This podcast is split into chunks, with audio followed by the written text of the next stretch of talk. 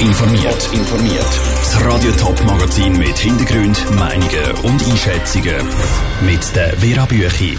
Wie Vertreter von der katholischen Kirche in der Region den Missbrauchsgipfel im Vatikan beobachtet und warum Sunrise mit dem schnellen Einführen von 5G eher ein Marketing-Gag gelandet hat, das sind zwei von den Themen im Top informiert. Sexueller Missbrauch in der katholischen Kirche, das ist seit Jahren immer wieder ein Thema. Der Papst Franziskus wird jetzt reagieren. Er hat zu einer Bischofskonferenz im Vatikan gerufen. Das Thema eben die Missbrauchsfälle in der katholischen Kirche. Der Papst fordert, Zitat, konkrete und wirksame Massnahmen, um den sexuellen Missbrauch in der katholischen Kirche bekämpfen. Der Patrick Walter hat bei Vertretern der katholischen Kirche in der Region nachgefragt, was sie von dem Missbrauchsgipfel erwartet. Der Tenor ist klar. Viele Katholiken in der Region sind froh, dass das Thema vom Missbrauch in der Kirche vom Papst Franziskus angepackt wird. So sieht zum Beispiel der Michael Weishaar, der Gemeinsleiter von St. Maria Kirche in Oberwinterthur. Das ist dringend notwendig, weil das ja das Image von der ganzen katholischen Kirche weltweit ramponiert. Die Hoffnungen sind gross, dass die katholische Kirche unter dem Papst Franziskus wirksam gegen Missbrauch vorgehen kann. Und zwar vor allem auch weltweit. Der Generalsekretär der katholischen Landeskirche Thurgau, der Urs Brosi, ist aber auch skeptisch. Die Befürchtung, die im Moment im Vorfeld jetzt besteht, ist, dass man mehr probiert, den Kampf gegen Täter energischer voranzutreiben, was grundsätzlich gut ist. Aber die Frage von der Veränderung von den strukturellen Faktoren, die den Missbrauch begünstigen oder die Aufklärung erschweren, dass man die noch zu wenig im Auge hat. Der Urs Brosi und andere in der katholischen Kirche in der Schweiz haben konkrete Vorstellungen, wie dass man Missbrauch in der katholischen Kirche wirksam könnte begegnen der Wunsch auf unserer Seite ist, dass man die strukturellen Faktoren angeht. Also beispielsweise die repressive Sexualmoral tut anders beurteilen, einen anderen Zugang finden dass man die Frage stellt, ob der Klerus wirklich so eine unantastbare Machtstellung muss haben in vielen Ländern. Und ein weiterer wichtiger Punkt zeigt, dass man das Zölibat in Frage stellt, sagt der Urs Brosi. Der Michael Weishaar aus Winterthur denkt auch laut darüber nach, ob nicht Frauen sollen das Priesteramt zugelassen werden, um Missbrüche in der katholischen Kirche zu verhindern. Es würde einfach äh, meiner Meinung nach eine offenere äh, Atmosphäre herrschen, wo, wo das einfach mehr verhindert. Also der Missbrauch findet ja vor allem in geschlossener Atmosphäre statt. Und ähm, nur Männer, das ist einfach ein Teil von geschlossen. Der Krisengipfel im Vatikan ist erst heute losgegangen. Was also am Ende genau rausschaut, ist noch offen. Das Gremium, das sich im Vatikan trifft, kann auf jeden Fall keine bindenden Beschlüsse fassen. Der Beitrag von Patrick Walter. Das Kandidatenkarussell im Ständeratsrennen Schaffhausen kommt in Fahrt. Seit gestern Abend ist klar, dass es zu einer Kampfwahl kommt. Die SP hat den 30-jährigen Rapper Patrick Portmann nominiert. Er fordert die beiden bisherigen Ständeräte raus.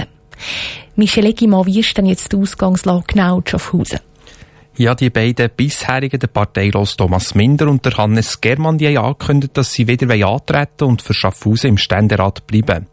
Der Patrick Portmann von der SP dürfte es schwierig haben gegen die beiden bisherigen. Seit fast 30 Jahren ist seine Partei nicht mehr im Ständerat Schaffhausen. Und auch vor vier Jahren ist die SP deutlich gescheitert.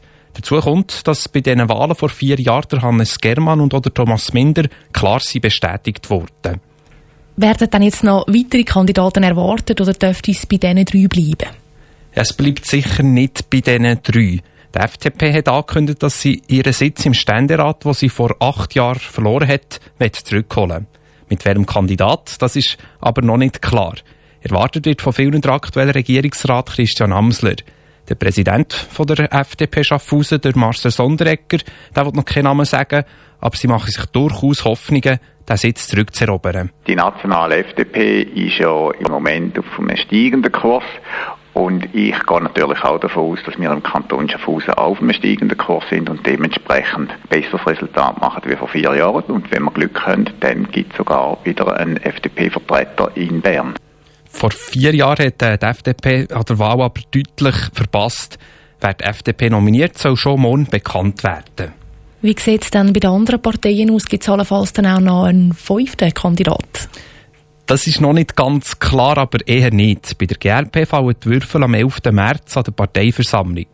Auf Anfrage hat es geheissen, die Tendenz gehe eher in die Richtung, keinen Kandidat zu bringen. Die CVP verzichtet definitiv und auch die AL, die viertstärkste Partei von Schaffhausen, schickt niemand ins Ständeratsrennen. Die AL, die will Patrick Portmann von der SP unterstützen. Danke Michelle Eggimann für die Informationen. Wer dann effektiv für den Kanton Schaffhausen in den Ständerat einzieht, das entscheidet sich im Oktober dann bei den nationalen Wahlen. Sunrise gibt Vollgas. Heute Morgen hat der Telekom-Konzern angekündigt, dass er schon im Frühling will 5G anbieten 150 Ortschaften wird Sunrise bis Ende März abdecken mit 5G. Da gibt es aber noch ein paar Probleme. Elena Oberholzer. Wer hat schneller Internet? Wer bringt 5G als erstes auf den Markt? Das ist der Konkurrenzkampf, der zwischen Sunrise und Swisscom herrscht. Das neue Handy, das 5G kann brauchen ist schon bald auf dem Markt. Samsung hat es nämlich gestern vorgestellt. Darum ist Sunrise gerade auf den Zug aufgesprungen und will jetzt 5G so schnell wie möglich anbieten.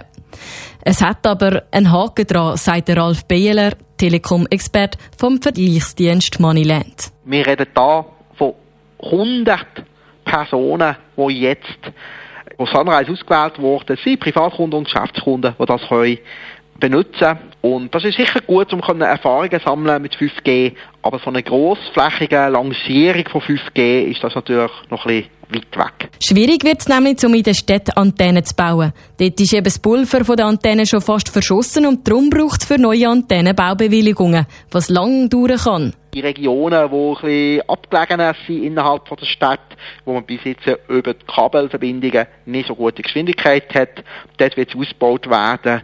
Aber es wird Ende Jahr noch ein Fleckenteppich sein und Glück sein, ob man an dem Ort, wo man es 5G hat oder nicht. Zudem hat es rund ums 5G in der letzten Zeit diverse Bedenken gegeben, wie zum Beispiel der Strahleneinfluss oder dass die ETH die Sicherheitslücke entdeckt hat. Der Mediensprecher von Sunrise, der Rolf Ziebold, sagt, dem sage ich bei Ihnen nicht so. Bei diesen Sicherheitslücken ist es darum gegangen, um wenn 5G allein bauen wird wir sind darum davon nicht betroffen, weil wir 5G immer im Zusammenhang mit 4G ausbauen und dort der Sicherheitsstandard zur Anwendung kommt. Klar ist, dass jetzt mit dem Vorpreschen von Sunrise die anderen Anbieter wie Swisscom und Salt mit einer ähnlichen Aktion nachziehen müssen. Top informiert, auch als Podcast. Mehr Informationen gibt's auf toponline.ch.